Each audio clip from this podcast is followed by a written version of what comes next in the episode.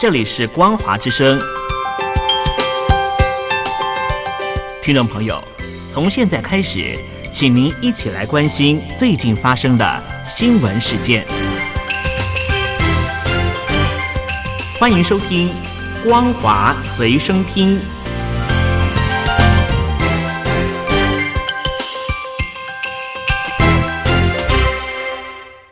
听众朋友好，欢迎收听本节的《光华随身听》，我是苏菲菲。首先带来关心。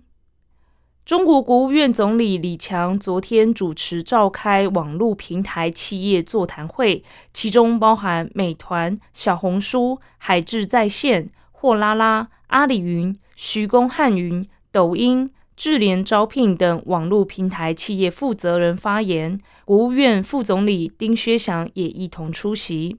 李强表示，平台经济在时代发展大潮中应运而生。为了广大需求提供了新空间，为了创新发展提供了新引擎，为了就业创业提供了新管道，为了公共服务提供了新支撑，在发展全局中的地位和作用日益凸显。他说，在全面建设社会主义现代化国家新征程上，平台经济大有可为。希望广大平台企业坚定信心向前看。练好内功，加油干！持续推动创新突破，更好赋能实体经济发展，积极履行社会责任，加快提升国际竞争力，在引领发展、创造就业、国际竞争中大显身手。李强提到，各级政府要着力营造公平竞争的市场环境，完善投资准入、新技术、新业务安全评估等政策。健全透明、可预期的常态化监管制度，降低企业合规经营成本，促进行业良性发展。中国水利发电大省四川今年再传缺水，近日用电量又创历史新高，钢铁、水泥、食品等产业遭限电限产。官方坦承，供电形势严峻复杂。七月二十八号到八月八号，将在成都举行的世界大学运动会面临考验。四川水利发电量居中国第一，而且占全省总发电量近八成。但去年夏天遭遇罕见高温缺水，经历同期最高温度、最少水电、最大负荷、最长时间同时出现的惨况。不但无法对外供应水电，还需要别省调度电力。因为数度限电，导致多人被热死，产业饱受冲击。四川日报昨天报道，因为气温居高不下，用电量上涨。以往每年丰水期六到十月，四川都会实行居民用电优惠返还政策，而今年这项政策暂停实施，原因是。为了缓解迎峰度夏期间电力供需紧张局面，宣导绿色低碳生活和提高节约用电意识。与此同时，四川省会成都市七月二十八号到八月八号将举办第三十一届世界大学生夏季运动会，预估近一万人参加。官方对外宣布将全力保障市大运用电。四川民众担心再度出现拉闸限电，在社群怨声载道。成都市大运供电面临考验，四川官方已经下令一些产业限电限产。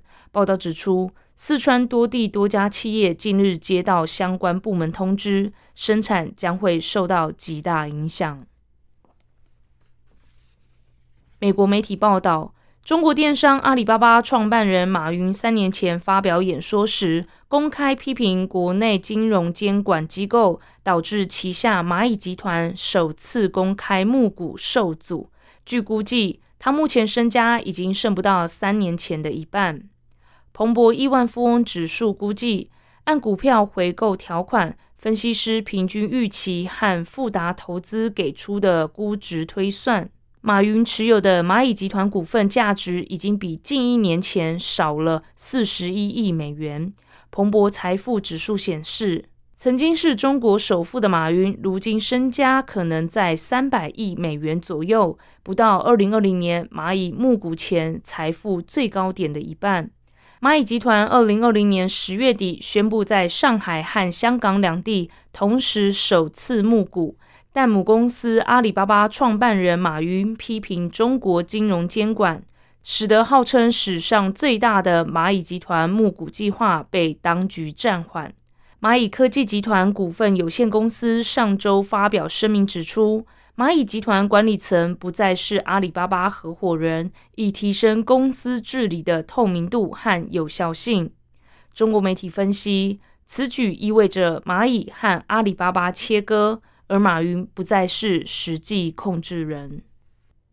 三家法人机构向路透社透露。遭到美国科技封锁，导致五 G 手机难产的中国手机大厂华为，计划改用中芯国际等本国生产晶片及自制晶片设计软体，在今年底前重新生产旗舰版五 G 手机，并在明年初上市。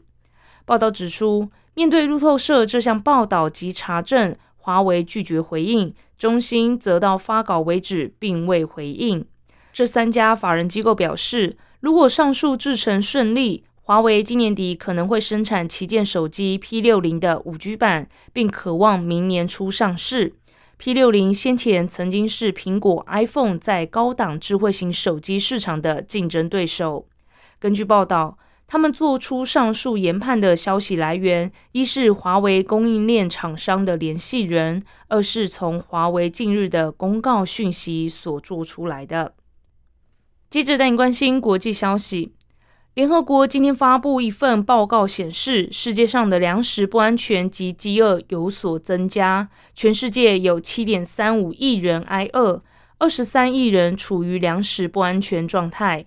中度粮食不安全是指人们在获取粮食的能力面临不确定性，并且由于缺乏资金或其他资源而被迫降低其消费的食物品质和数量。而当人们在最极端的情况下，一天或更长时间没有食物而挨饿，就会发生严重粮食不安全。报告显示，巴西有超过两千一百万人处于严重粮食不安全状态，占人口的百分之九点九；七千零三十万人不是经常有足够食物，处于中度粮食不安全状态。联合国粮农组织秘书长屈东玉指出，各国从新冠肺炎全球大流行中恢复的情况并不均衡。俄乌战争影响了营养食品和健康饮食，这是新常态。气候变化、冲突和经济不稳定使边缘地带的人距离安全更远。巴西社会发展部长迪亚斯表示。政府的使命是确保能够将巴西从饥饿地图上移除。所有部会都在与各州市政当局和民间机构合作，以确保这一点。北大西洋公约组织领导人今天在立陶宛举行峰会，七大工业国集团 G7 领袖在场边会谈时发表联合宣言，确保乌克兰的长期安全。美国有线电视网 CNN 报道。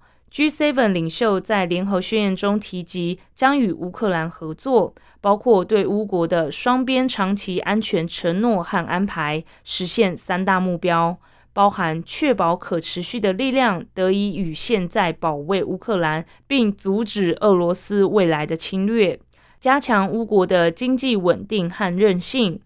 为乌克兰因战争而产生的迫切需求提供技术和财政支持，并使乌国能够继续实施有效的改革议程。